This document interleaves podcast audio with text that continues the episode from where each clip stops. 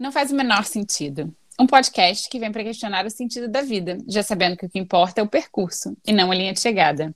Até porque, se você parar para pensar, chega logo no final é algo que não faz sentido nenhum. Um espaço para a gente dividir as infinitas questões existenciais dessas duas sonhadoras que estão sempre em busca. A gente te convida a se questionar o porquê de algumas das nossas certezas, enquanto de quebra tenta entender o sentido do que a gente veio fazer aqui. Eu sou Isabel Arruda. Eu sou Luana Fornaciari e esse é o Não Faz o Menor Sentido.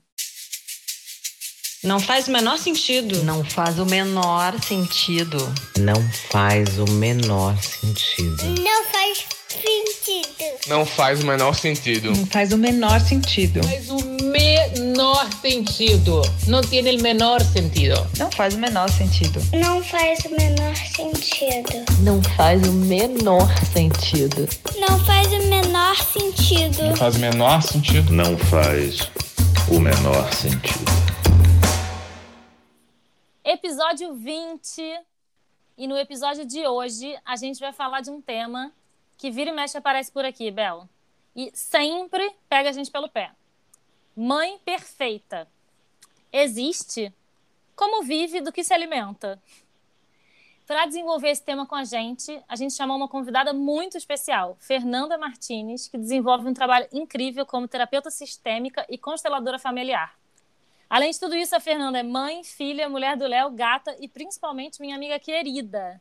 Bem-vinda, amiga. Bom, falei um monte de coisa. Tem mais alguma coisa que você faz? Porque você, meu Deus, amiga. Olá. É, então, não, foi isso mesmo. Apresentou tudo certo. E é isso aí, vamos lá nessa tentativa de entender o que, que é essa mãe perfeita, né? Se existe, se não existe. Eu quero te ouvir muito bem. Primeiramente, seja bem-vinda, Fernanda. Um prazer que bom que você está aqui com a gente. Quando eu escuto essa palavra perfeita, já me dá calafrio, né? Porque eu acho que cada vez mais a gente tem que usar menos essa palavra perfeita. Tem até um meme, eu acho, que fala que a mãe perfeita, que existe a mãe perfeita, mas que ela ainda não teve filhos, né? Uma história dessa. Mas enfim, estou aqui para te ouvir. E quero começar já o nosso podcast, nossa, a nossa conversa, lendo uma frase um pouco provocativa e a gente começa a puxar o tema a partir daí. Pode ser? O que, que vocês acham? Pode ser. Antes de você começar lendo, eu só vou falar uma frase do Bert Hellinger que tem a ver com isso que você falou, que eu amo, que é perfeição só com muita hipocrisia.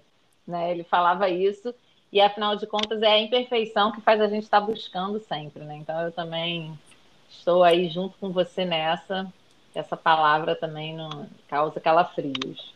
Amei. Mas tem essa amei. cobrança, né? Tem uma cobrança das, geral da sociedade, eu acho. Tem, eu acho também que tem muito essa cobrança é, visível e invisível muito forte também, né? Quero te ouvir e deixa eu ler esse trechinho. É, não sei se vocês já leram um livro chamado Indomável, da Glennon Doyle. Acho esse livro incrível, super indico. E teve um trechinho que eu li e me pegou.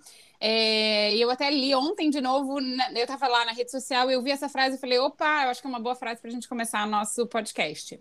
Que ela fala o seguinte. Vivemos como se a mãe que mais abdicasse e mais desaparecesse fosse a que mais ama. Fomos condicionadas a provar o nosso amor, deixando lentamente de existir. Que peso terrível para nossos filhos. Porque se mostrarmos a eles que ser uma mártir é a forma mais elevada de amor, é assim que eles irão amar um dia. Quando chamamos amor de martírio, ensinamos aos nossos filhos que quando o amor começa, a vida termina. Eu quero sim ser uma boa mãe, mas acabei de criar a minha própria definição de boa maternidade. A de que uma mãe não é uma mártir, mas um modelo. E de que eu não vou morrer lentamente pelos meus filhos, eu vou ensiná-los a viver. Frase forte, provocativa, mas eu queria trazer aqui porque eu acho que ela dá muito pano para manga e passar então para vocês. Como é que essa frase ressoa em vocês? O que, é que vocês sentem ouvindo isso? Eu vou deixar a Fernanda falar, que é a especialista e a convidada, mas antes de abrir o palco para Fernanda, eu queria dizer que a Isabel é muito cara de pau, porque eu que indiquei o livro para ela. E ela perguntou se eu conheço o livro. Mas que maravilhoso que a gente está totalmente alinhada. Eu amei esse livro, amei, assim, fiquei, cara, passando mal, engoli o livro. Li muito rápido, recomendo demais também. Indomada, em português, Untamed, em inglês. E olha, Esse livro realmente assim foi um divisor de águas na minha vida e uma pessoa que eu respeito bastante fez uma comparação que seria o novo Mulheres Correm com os Lobos, sabe? Assim, então é um livro bem importante, eu acho, recomendo para quem puder ler. Então, não conheço o livro, quero ler agora, achei muito bom esse início. É, concordo, assim, vários graus, né? Eu, eu tenho todo um caminho de, de, de, trabalhar com a mãe comum, né? De, de, as pessoas poderem olhar essa mãe como uma mãe comum, né? como uma mãe suficientemente boa, mãe possível, com, enfim, que é, na constelação a gente tem um movimento que é o tomar a mãe, né? Que esse tomar a mãe é um aceitar essa mãe como ela é e ela já te deu tudo que é a vida, isso já, já basta. Todo o resto é bônus. Então, nossa, passou creminho no bumbum, bônus. Nossa, te levou na pracinha, bônus, te sustentou, bônus. E claro, no contraponto, também quando a gente vai fazer ver criança ferida, né, e vários traumas que vêm da infância, e a gente percebe que, claro, tem muitas coisas que podem traumatizar e ferir sim uma criança. É, e ao mesmo tempo que a gente já sempre vai deixar lacunas, porque é impossível a gente atender todas as necessidades de uma criança. Impossível. E só rapidinho um gancho do que você está falando, Fernanda, que me chamou a atenção, é quando você fala de tomar a mãe, né? Como a gente, quando se torna mãe também, a gente passa a olhar a nossa mãe, né, quem nos deu a vida, de uma outra maneira.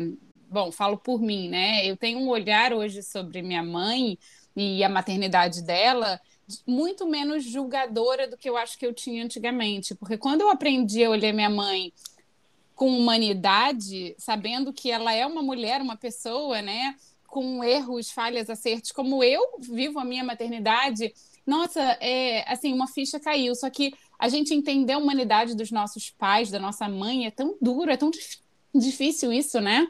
É, não, com certeza. Eu acho que a maternidade nos ajuda e nos convida para esse lugar, né? mas também é uma escolha, porque a gente também pode ir para essa maternidade achando que a gente vai fazer o oposto, porque a nossa mãe fez tudo errado. Então também tem esse lugar que eu vejo às vezes, sabe, das pessoas que chegam. E, e no fundo a polaridade fala da mesma coisa, né? Você segue preso ali naquela relação, de alguma forma. E quando a gente fica com essa sensação de que quer fazer exatamente o oposto da mãe, porque ela supostamente fez tudo errado, e a gente se pega fazendo exatamente as mesmas coisas. E aí você fica com raiva de si mesma, né? Você fica com raiva dessa, dessa dinâmica, mas na verdade você está com raiva da sua mãe e você está com raiva de si. Como é que é isso? Bom, aí eu vou, vou, explicar bem, isso é bem da constelação mesmo, então eu vou explicar assim, nesses, nos termos, mas vocês podem, enfim, me puxar para cá se eu for muito. é, a gente entende na constelação que tudo que a gente exclui, né, ou tudo, ele volta. Além do mais, se a gente fica maior que uma mãe, o que é ficar maior? A gente entende que tem uma hierarquia, né? Os avós são maiores que os pais, que são maiores que os filhos, maiores que os netos, e por aí vai, porque são quem deu a vida, né? Quando a gente fica maior que um pai, a gente inverte essa ordem, ou com uma mãe. Como que a gente fica maior que a mãe? Julgando a mãe, achando que ela não fez. Não, imagina, eu faria muito melhor. Quem... Essa mulher fez tudo errado. Ou tendo pena da mãe, coitada, ela não dá conta, a vida dela foi muito difícil, ó, pobre da minha mãe. Enfim, tem algumas formas da gente inverter essa ordem com a mãe. Quando a gente inverte a ordem, a gente, sem saber, né, de forma inconsciente, vai carregar um peso junto com a mãe. Então a gente vai repetir essa mãe, embora a gente ache que é um absurdo o que ela faz, quando a gente olha, a gente está repetindo. Né? Às vezes, até assim, né, um monte de gente que busca, sei lá, constelação. Ah, minha mãe foi traída, a minha avó foi traída, a pessoa é traída. Tem uma lealdade invisível aí a gente está preso nos nossos sistemas, no sentido de que somos filhas dessa mãe e desse pai, independente de querer ou não, de gostar ou não, de achar que poderia ter outros pais ou não, a gente não pode, né? A gente só está aqui porque essa mãe nos deu a vida com esse pai da forma como foi. E quanto mais a gente aceita isso e nos coloca no nosso lugar, mais a gente se liberta e aí sim faz as nossas escolhas. E Fernanda, te ouvindo, te trago uma outra pergunta. Por que então você acha que a gente fica muito presa nessa coisa da perfeição? Né, busca, eu preciso ser uma mãe perfeita, eu preciso fazer tudo de uma maneira mais perfeita. Por que essa coisa perfeição envolve tanto esses nossos é, desejos, anseios quando envolve maternidade? É, eu acho que tem um olhar infantil também para isso, né? Para ser o perfeito é o idealizado, né? E quem idealiza muito é a criança. Então, eu acho que tem um pouco esse lugar, talvez, né? De, de ah, aquilo que eu imaginei ou aquilo que eu achava que é. Porque se a gente até pensar no conceito mesmo, né? O que, que é perfeito? Ele não existe. É uma coisa que cada um tem uma visão da vida, das coisas, enfim. E que, claro, a gente vai sempre é, buscar a nossa melhor versão. Mas eu acho que tem uma coisa social também, de, uma, de um comparativo sempre, né? Com, com outro, com, com a grama do vizinho, e isso vai gerando que você tem que sempre atingir todas as expectativas, porque você vai se comparando com todos que tem ao redor. Ô Fê, mas uma pergunta. A gente culpa mais a mãe porque essa coisa da cobrança, né, por essa perfeição, eu tenho a sensação de que essa cobrança pela perfeição é muito recai muito mais sobre o ombro da mãe e a gente acaba culpando mais. Se a gente é metade pai, metade 50% pai, 50% a mãe, a gente acaba culpando mais a mãe, eu tenho uma sensação, sabe? Por erros que muito entre aspas esses erros que os pais fizeram na criação. E aí, por que, que você acha que isso acontece? Se isso acontece, você vê isso? Como é que é? Sem dúvida, não tenho a menor dúvida disso. Aí tem várias coisas, né? Uma que tem o machismo também, as mulheres sempre tiveram muito à frente, então quando a gente olha sistemicamente, a gente vê que foram as mulheres que deram conta, né? Então tem um. Ah, aquela que deu conta mesmo, apesar de e da forma que foi, né? Então é, é uma pressão, digamos assim, ancestral por dar essa conta. E, e, agora que as coisas estão mudando, os homens estão chegando mais juntos, mas ainda assim se tem uma pressão social também em cima disso. Né? A Laura Gutman, do, é, da Biografia Humana, não sei se vocês conhecem, do Poder do Discurso Materno e tudo, ela também fala que a, é, a principal pessoa na vida né, de uma criança é a mãe, e ela diz, ela vai, ela, eu acho até que ela é mais radical que o Bert, né? Porque o Bert a mãe também é tudo. Quem não toma mãe não toma a própria vida. Mas a Laura diz que, é, que, por exemplo, se um pai abandona um filho, é a mãe que faz esse discurso do que, que esse filho vai sentir em relação ao pai. Então, o poder dessa mãe é absoluto nesse sentido de que a gente é o que essa mãe diz que a gente é, né? E além disso, muitas vezes quando o pai abandona um filho, existe uma cobrança sobre a mãe que ou não conseguiu manter o marido, né, ou não, sei lá, não soube lidar bem com aquela situação, o que é mais absurdo ainda, na verdade. Existe sempre esse essa a gente fica protegendo os homens, eu acho, nesse discurso, né?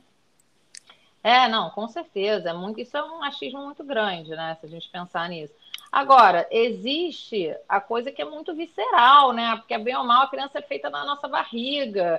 E é o primeiro gosto que a criança prova é o leite, que vem de dentro da. Então tem uma coisa realmente de uma relação que por algum tempo é muito simbiótica, assim, né? A criança se reconhece através desse, da mãe, do sentido, do toque, do gosto do, dessa mãe. É ela que dá uma forma, né, para a criança nesse mundo. Então, eu acho que também a força dessa relação, ela existe. Agora, claro que tem muito machismo junto, né? Ah, que eu acho já um absurdo quando as mulheres falam assim: ah, não, meu, meu marido me ajuda. Porque quando a gente ajuda alguém, parte do princípio que a responsabilidade é da pessoa.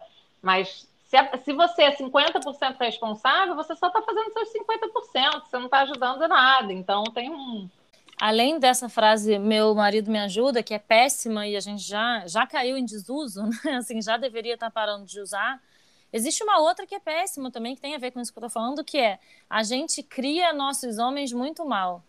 Que porra de frase é essa, sabe? Assim, primeiro que a gente, as pessoas usam isso para um malandro de 40 anos de idade justificar por que, que ele não lava a louça, entendeu? Porque ele foi mal. Que... Aí a gente está de novo colocando a responsabilidade disso, primeiro, nos ombros da mãe, que deveria ser 50% do pai, essa responsabilidade, e além disso, se o malandro tem 40 anos de idade, ele poderia estar tá correndo atrás desse prejuízo aí também, sabe? Tá, deixa eu fazer uma pergunta então. E Fernanda, outra coisa assim que eu acho que a gente pode trazer aqui para quando a gente fala de mãe perfeita e mãe possível, né? Eu vejo um, um caminho hoje, né, de muitas mães querendo não deixar seus filhos passarem por processos naturais da vida, né? Querendo impedir certas emoções, querendo impedir certas frustrações, querendo é, super proteger demais É, eu vejo uma diferença muito grande numa maternidade no Brasil, por exemplo, como uma maternidade aqui no Canadá. Eu sei que tem uma coisa muito cultural envolvendo tudo isso, mas como você enxerga essa questão, né, da mãe que quer de alguma maneira interromper o processo dos filhos, impedindo que eles sintam alguma dor, alguma frustração? Como é que você vê isso? É, eu acho que isso é muito ruim para a criança, né? Porque faz parte do desenvolvimento dela sentir tudo isso. É igual quando a gente fala assim, que não tem exatamente a ver com isso, mas tem um pouco. Quando a gente fala assim, não, não, já passou, passou, Ei, não, não fica triste, não, não, isso não foi nada. Quando a gente desvaloriza, né, é, o que essa criança está sentindo, porque ela está sentindo já, e aí você tira. E a gente também foi criado um pouco assim, né? Então eu acho que tem todas essas coisas. Acho que tem sim esse lugar de superproteção e claro, como mães, a gente sabe o amor que a gente tem pelos nossos filhos, né? Mas, assim, eu acho que o ideal é sempre tentar deixar a criança ter autonomia. É muito importante para eles terem autonomia, tentarem resolver as coisas deles, né? Isso vai dando. Eles vão ganhando uma confiança de que é possível eles fazerem sozinhos, né? De que a mãe não precisa ter estar sempre nesse lugar. E, claro, quando a gente também, é aquilo que você falou, né? Que estava lá no início. Quando você tem a sua vida é, você é exemplo para eles também, de alguém que pode fazer as coisas que gosta e que o amor pode ser dessa forma também, né? Com uma certa leveza. Cara, sabe o que, que isso é? Isso é uma questão que é muito difícil para mim, porque eu acho que eu entro nesse lugar de ter que atender um sarrafo muito alto que eu coloquei, sabe? De como que deveria ser essa maternidade. E aí, o que, que eu percebo, por exemplo? Eu tenho muita dificuldade de lidar com frustração mas isso é uma questão minha. Eu tenho dificuldade de lidar com frustração em geral, assim, é, da minha família, do meu marido, e obviamente que isso se coloca no meu filho. E aí eu percebo que eu, por ter essa coisa de produtora, de resolvedora de problema, eu começo a querer preencher todos os espaços, sabe? E não deixar, e, e tenho uma dificuldade de deixar que esses processos aconteçam, assim. Eu vou dar um exemplo de uma coisa que aconteceu é, foi aniversário do meu filho há dois meses atrás, ele ganhou um carrinho de controle remoto de presente. E aí ele ganhou esse carrinho e aí ficou dando porrada com aquele carrinho na parede e em dois dias a roda do carrinho quebrou. E eu fiquei muito arrasada. Ele não viu que tinha quebrado, mas eu vi que tinha quebrado. E eu falei, cara, ele vai ficar muito mal se ele quebrar, se ele perceber que a roda do carrinho tá quebrada. Aí o que, que eu fiz? Peguei e escondi o carrinho. E comecei de toda forma a tentar consertar a roda do carrinho. para que ele não percebesse que o carrinho tinha quebrado. Só que isso vai, isso é, isso é, é, contra tudo que eu acredito, na verdade, sabe? Porque eu acho, assim, eu refletindo depois, eu entendi que, cara, duas coisas. Primeiro, tem uma grande oportunidade de aprendizado aqui. Eu falei mil vezes que a roda do carrinho ia quebrar, quebrou, causa consequência. Ele fez uma escolha de continuar dando porrada com aquele carrinho na parede e a roda quebrou. E aí eu me coloco como essa hum, fada invisível, sabe? Assim, que vai lá e. Porque eu, eu não dei nem a chance dele de perceber o processo de consertar a roda do carrinho, que poderia ser uma outra opção também. Ah, então, filho, vamos aqui, vamos aqui para juntos consertar a roda do carrinho, porque quando a gente faz uma coisa, a gente faz uma, uma besteira e aí dá para consertar. Às vezes não dá para consertar. Em vez de eu usar isso para aprendizado, e é claro que agora estou falando do meu filho, estou falando de um, de um processo, eu acho que eu fico tentando, sabe, assim, limpar limpar, limpar a barra antes das coisas acontecerem. Eu, eu tenho muito isso, assim, mas por uma dificuldade minha de lidar com frustração.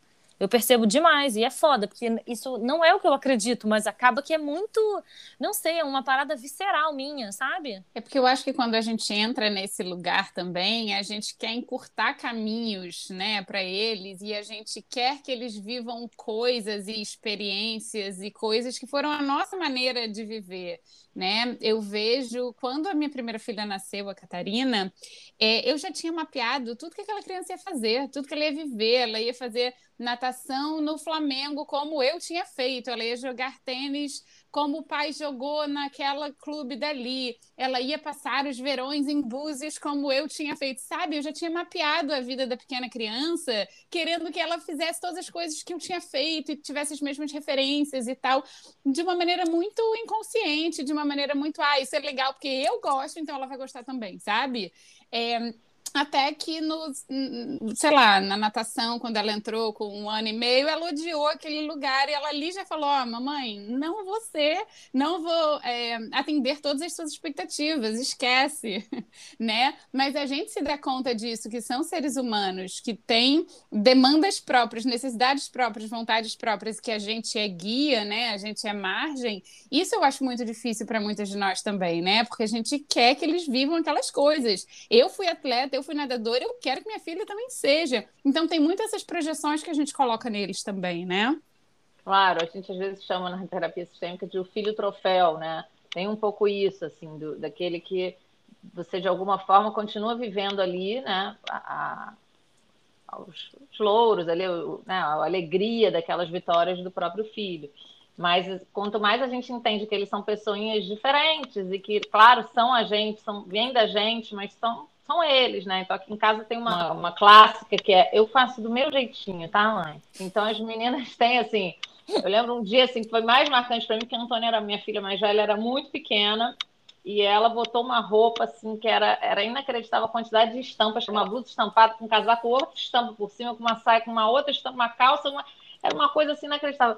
Eu falei, nossa, filho, não tá achando meio exagerado de estampa, não? Ela falou, você gostou? Eu falei, não, mamãe não adorou, acho que tá meio exagerado, tentando falar com jeitinho. Ela falou assim, tudo bem, mãe, mas eu gostei, eu vou assim, tá bom? E eu falei, cara, tô fazendo alguma coisa certa, né? Porque é isso, ela poder, ela poder ter a escolha dela e tudo bem. E eu poder, olha, eu, eu não gostei tanto das estampas, mas que bom que você tem essa escolha e eu posso estar aqui para né, validar também com você. Eu acho que quando a gente está atento, a gente, é tanto aprendizado, né, Fernanda, né, Lu, assim, é tanto aprendizado, mas sim, tem, temos que estar atentos e temos que estar abertos também para tudo, para esse espelho, né, que nossos filhos muitas vezes é, proporcionam para gente. E só rapidamente, você falou da história da sua filha com a roupa. É, a minha filha tem um livro que chama Dear Girl, né, querida menina.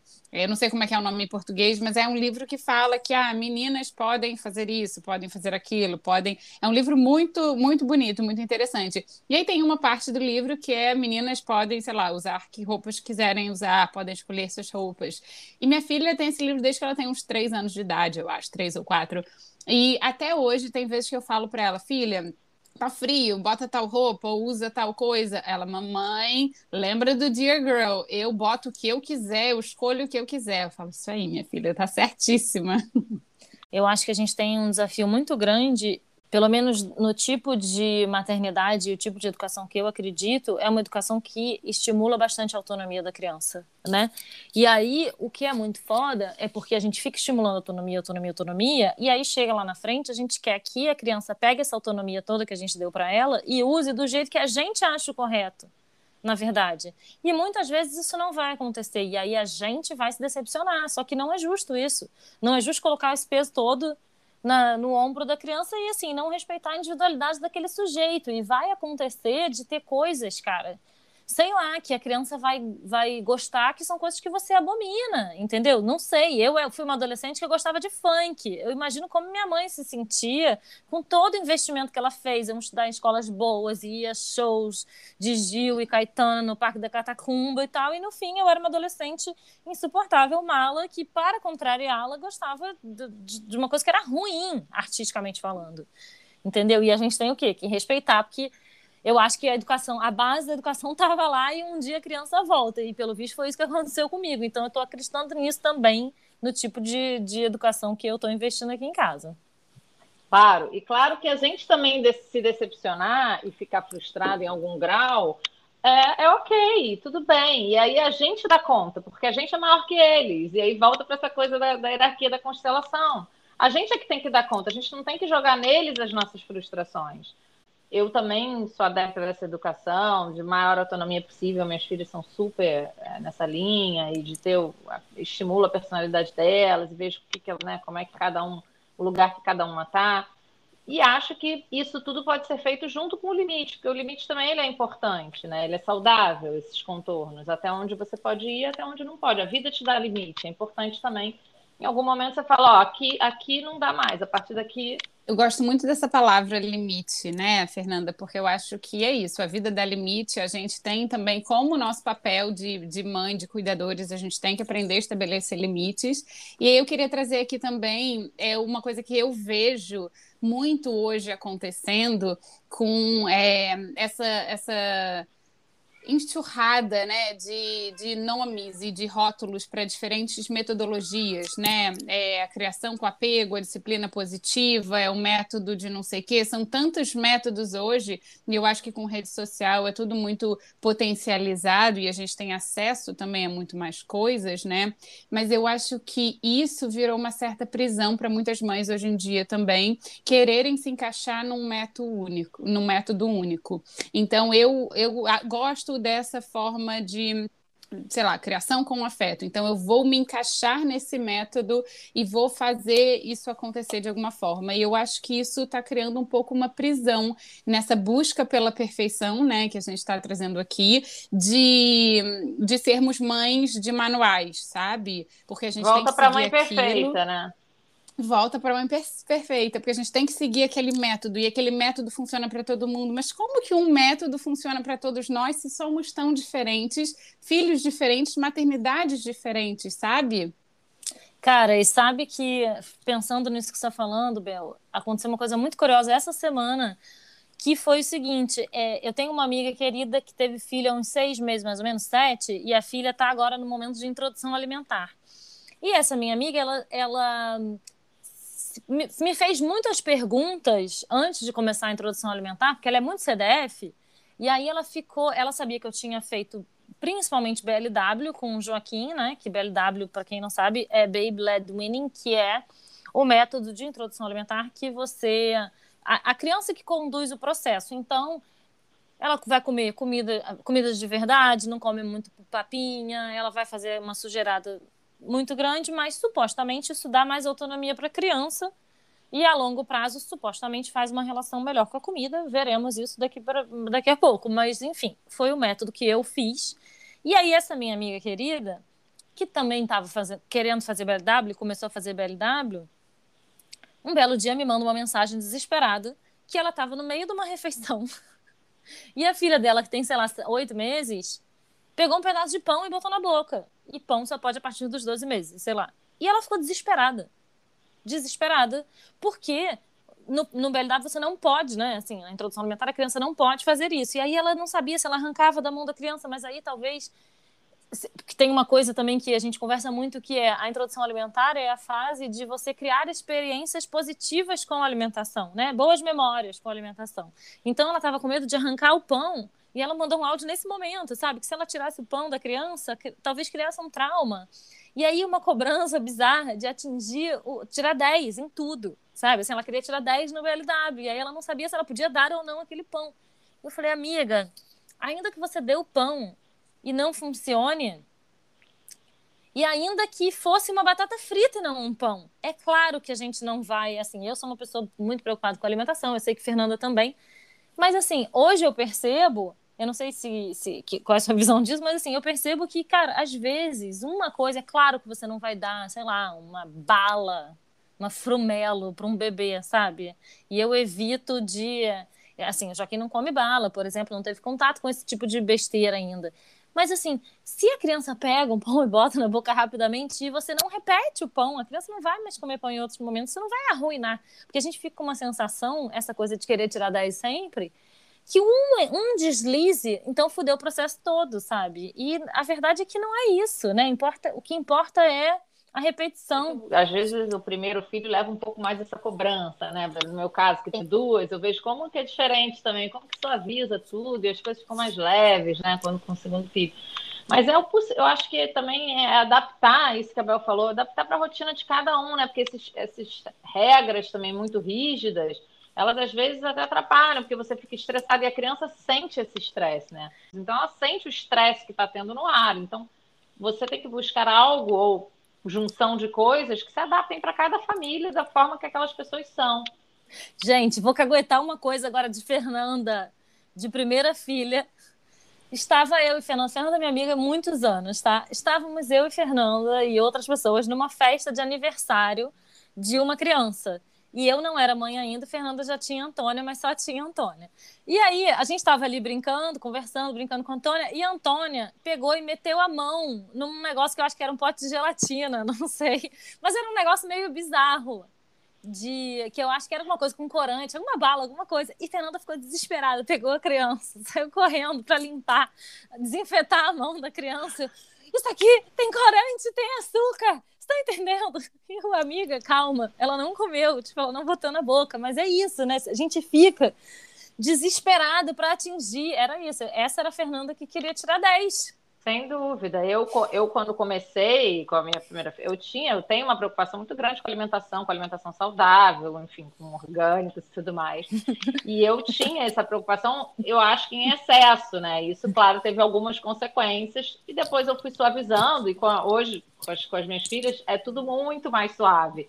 Mas eu lembro que para mim era assim, realmente, era como se fosse uma coisa muito grave isso, tipo, e hoje eu vejo que é, mais, é de forma mais leve. Elas comem super bem, mas elas comem, elas comem de tudo, entendeu? Eu acho Cara, que é melhor esse caminho. Eu também acho que é melhor. E eu vou dizer uma outra coisa aqui, só para fechar, que a Isabel tá desesperada aqui no vídeo querendo falar. Uma das primeiras palavras que eu vi a Antônia falar foi orgânico. A Antônia pequenininha, você oferecia uma comida e a Antônia perguntava: é orgânico? Orgânico? É, Tô mentindo, é... amiga? Não, pior que não, gente. Pior que não. Não, é, era, é, é até hoje é impressionante. Elas são realmente, que elas, go elas gostam, tá? De salada, de rabanete, pedem esse tipo de coisa. Então, é. Mas, assim, eu, no início tinha uma preocupação e depois passou, passou deixei de ter. Claro, elas não comem besteira no dia a dia, mas vai numa festa, vai comer um bolo, vai comer um não sei o quê, tudo bem. Quem vai comer uma besteira ali que eu jamais daria, tudo bem. E, Fernanda, te ouvindo falar, né, dos seus dois que você tem duas filhas, eu aqui tenho duas filhas também. Duas filhas não é ótimo, né? Duas filhas, uma menina. Esqueci. Olha, vai daqui, ela vai ser. Ó, daqui a pouco Benjamin vai ser cliente de Fernanda. Vou ser cancelada aqui. Mas eu tenho, então, voltando, eu tenho dois filhos, uma menina e um menino. E como quando a gente traz para coisa do individual, né, que somos diferentes, nossos filhos são diferentes, e como somos mães diferentes também, é, de cada filho, por conta de cada necessidade deles e cada necessidade nossa também.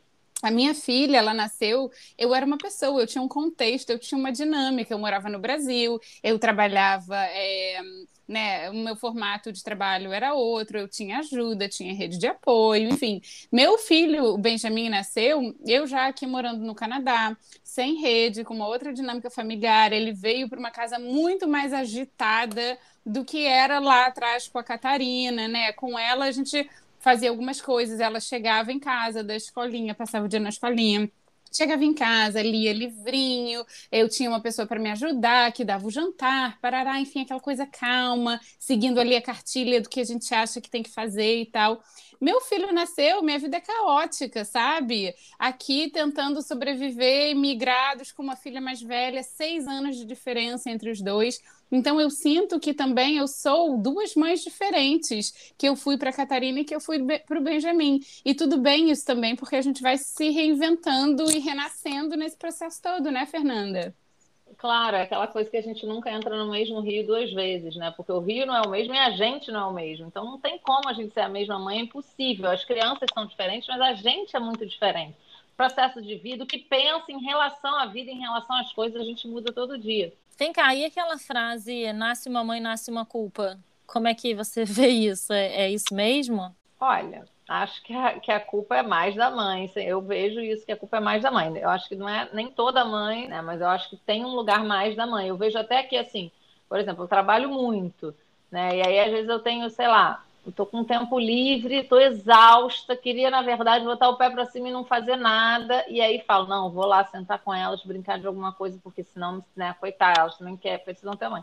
Léo, pode ter passar pela mesma coisa, ele vai parar e vai tocar o violão dele, sem culpa nenhuma, não tem uma culpa. Vai andar de bicicleta, dar uma volta sozinho, não tem uma culpa. Eu, imagina se eu vou largar e vou dar a volta sozinho, largá-las aqui, já não fiquei com elas porque eu estava trabalhando, então a culpa fala muito, eu acho, da maternidade, sim. Então, gente, esse assunto eu acho que é ótimo e eu queria trazer uma pergunta final, provocação final, enfim, é, sobre isso que é um pouco que você trouxe da culpa, mas é um pouco de, um, de uma sensação de egoísmo que a gente carrega também, sabe? Mas trazendo uma frase que eu uso muito também, que eu adoro, que é a frase de Jung, que ele fala que o maior fardo, é, enfim, vou falar a frase um pouco errada aqui, mas o maior fardo que a criança pode carregar é a vida não vivida dos seus pais, né?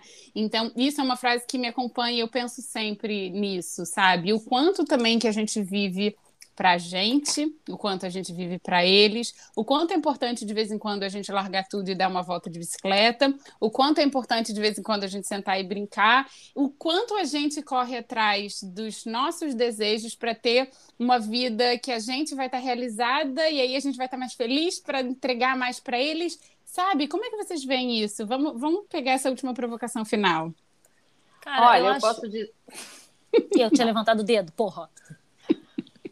Eu acho que é muito, muito difícil isso. Peraí, deixa eu voltar. Você me atrapalhou, Fernanda. Eu tinha levantado o dedo primeiro. Respeita, respeita aqui a hierarquia.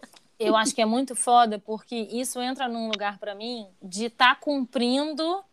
Eu tô dando o meu melhor quando eu tô sendo essa mãe. Quando eu tô abdicando de coisas da, que seriam boas para mim, para Luana, indivíduo, supostamente na minha visão, um pouco deturpada, talvez, e antiga, um pouco tam também, de crenças que vêm lá de não sei onde, supostamente eu estou dando, né, a mãe que abdica é a mãe perfeita, é a mãe que cumpre, é a mãe amorosa, a mãe que abre mão e que não se coloca como primeiro lugar nunca e tem o último biscoito, ela vai dar o último biscoito para a criança, sabe? Abre mão do seu tempo para poder se dedicar ao tempo da criança. Eu tenho muito esse lugar. De, e eu acho que a sociedade em geral tem isso, né? Desse, desse lugar da mãe perfeita, quando na verdade mais feliz será o filho que vir que a mãe dele tem uma vida, que tem uma, um trabalho que ela gosta, que tem uma relação com o pai dessa criança, ou com o seu companheiro, ou com a sua companheira, com quem quer que seja, mas que tem uma vida. Minha mãe é feliz e, e que não precisa. Não, não sou só eu, sabe? Porque fica também uma cobrança muito forte de que a criança seja o fru, a fonte da responsabilidade, da, da felicidade daquela mãe. E isso é, é, é muito peso, né, para a criança, assim. O que, que, você acha, Fê? Dá sua aula é, aí. Ó, eu acho que tem muitas coisas aí na tua fala. Né? Primeiro tá, vamos lá. que... Eu estou aqui fazendo minha consulta, minha constelação de graça. Vamos lá. Não, primeiro que é incrível, a gente acha que isso vai fazer mais feliz a criança, mas a criança, ela se completa também, ela busca na falta. Né? Então, quantas vezes eu fico muito impressionada porque eu recebo gente, né? Eu atendo o dia inteiro, e aí tem gente que assim, a minha mãe é péssima porque não me dava. A outra fala, minha mãe é péssima porque me dava tudo, minha mãe é péssima porque, porque me apoiava. Teve uma vez que eu constava você que ela falou, minha mãe é péssima porque me apoiava em todas as minhas escolhas. Aí você gente, fala, ué, assim, não tem como então, acertar, assim, né? Não tem, é esse que é a questão, porque é na falta que a pessoa vai buscar também o que falta. Eu sou o que eu sou pelo que faltou também e pelo que eu recebi. Né? Então, é, isso, isso é uma das coisas. A outra é que, com certeza, se, se o filho, como exemplo, você fala para ele assim: filho, você sempre tem que escolher as suas coisas, se colocar em primeiro lugar. Aí você vai, ele fala assim: ah, eu vou comer esse biscoito que eu mais amo, ah, eu quero a toma. Então ele vai falar: bom, é uma, é uma dupla mensagem, porque você diz que ele tem que se colocar em primeiro lugar, mas você nunca se coloca em primeiro lugar. Então a informação que você passa também é essa. Né? Então ele fica confuso: me coloca ou não me coloco? O que, que será que eu tenho que aprender aqui? Então, eu acho que é importante para os filhos esse exemplo. Eu, eu hoje falo para as minhas filhas, às vezes a, a, elas falam assim, ah, você, você hoje vai ter constelação, hoje você vai atender, hoje você... Eu falo, vou, filho, hoje a mamãe vai. Ai, por que que saco? Eu falei, não, não é que saco, a mamãe ama o trabalho dela, ela gosta muito, a mamãe fica muito feliz fazendo o trabalho dela. Eu espero que vocês um dia cresçam e também fiquem muito felizes, porque não tem nada melhor que isso. E aí eu entro num outro lugar, não tenho que pedir desculpas. Eu estou trabalhando, eu gosto de trabalhar, e claro, eu tenho tempo delas também, né? Agora é tempo de ficar com elas, eu vou deixar o celular e vou curtir ficar com elas. É, eu acho que esse é, um, é uma nova, não sei se nova, né? Mas é uma maneira diferente da gente olhar para os nossos filhos, olhar para nós, olhar para as nossas mães, né? Uma nova maneira, uma nova dinâmica de funcionar. Eu me pego também nesse lugar um pouco mais como a Fernanda e menos como a Luana, né? De pensar sempre nisso. Qual o exemplo que eu estou dando através da minha vivência? Como eu estou vivendo, né, minha vida? Como eu estou buscando as coisas que eu quero? Olha só, eu estou buscando isso também, que fique bem claro, tá? É porque o que eu acho que acontece é que a gente está no meio de uma transformação de gerações também, sabe? Desse entendimento que era antigo e todo esse conhecimento que está se abrindo para a nossa geração. E aí, quando a gente está no meio desse, desse, dessa grande revolução que está acontecendo, é difícil a gente enxergar também o todo do processo, sabe? Mas acho que é isso, a gente vai errando, vai aprendendo e vai. Eu acho que a gente está dando. Eu não tenho, apesar de às vezes eu errar, é, eu percebo que. Ah, cara, primeiro que estou dando o melhor que posso, e aí isso me tira um pouco da culpa já porque eu sei que estou fazendo o melhor que eu posso e, e tanto para mim quanto para essa, essa, todas essas relações e é nessa, dentro dessa dinâmica familiar. E acho que tem que ter menos julgamento também. Eu acho que as mulheres se julgam, as próprias mulheres se julgam, as próprias mães se julgam, uma olha para outra e, e julga a outra. Né? Eu acho que tem que ter menos isso. A gente já sabe assim, tem uma frase que eu amo que é jamais serás quem tu não és. Então, se você não é aquela outra pessoa, não julga ela. Você não sabe o que ela passou, você não sabe enfim, qual é o dia a dia dela, qual é a rotina dela, os perrengues que ela passa, a dor que ela sente, a vulnerabilidade dela. Então, não cabe, não cabe a ninguém julgar o outro, só te cabe olhar para você e ver o que, que você está fazendo e como você pode melhorar, mas o outro é o outro. Olha, eu acho que assim a gente fecha com chave de ouro, viu? É... Nossa, perfeito, perfeita colocação, Fernanda. Perfeito não, porque não existe perfeito, ah, tá amiga. Belíssima colocação, deixa eu voltar, vamos lá, belíssima colocação. E é isso, então deixo aqui um convite, né, para que a gente possa olhar mais para nós, menos comparando com a vizinha, a amiga, né, a prima com a maternidade do outro, olhando para nossa maternidade, para quem somos, para as nossas vontades, e deixo aqui esse convite então.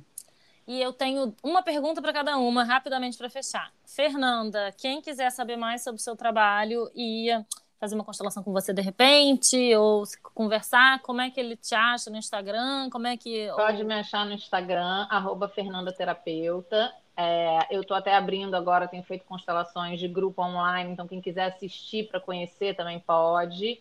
Lá meu, na minha bio tem quero assistir uma constelação, ela vai ser direcionada para um grupo de WhatsApp que eu publico as datas.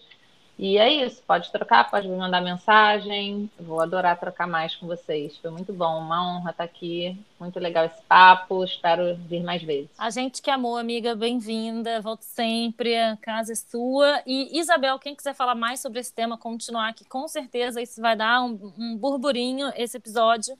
Como é que a pessoa fala com a gente? Fala com a gente no nosso Instagram, que é não faz o menor sentido cheio de ponto no meio. Então é não ponto faz ponto ou ponto menor ponto sentido. É, vem conversar, vem trocar, diz o que achou, porque essa, essa troca é muito, muito bonita e é muito importante para a gente também, né? Então vamos mantê-la. E Fernanda, obrigada, um prazer, adorei, aprendi muito com você e volte sempre. É obrigada, isso, gente. gente. ótimo. Gente, então um beijo. um beijo, beijo a todos e até semana que vem. Beijo, até semana que vem. Tchau, tchau.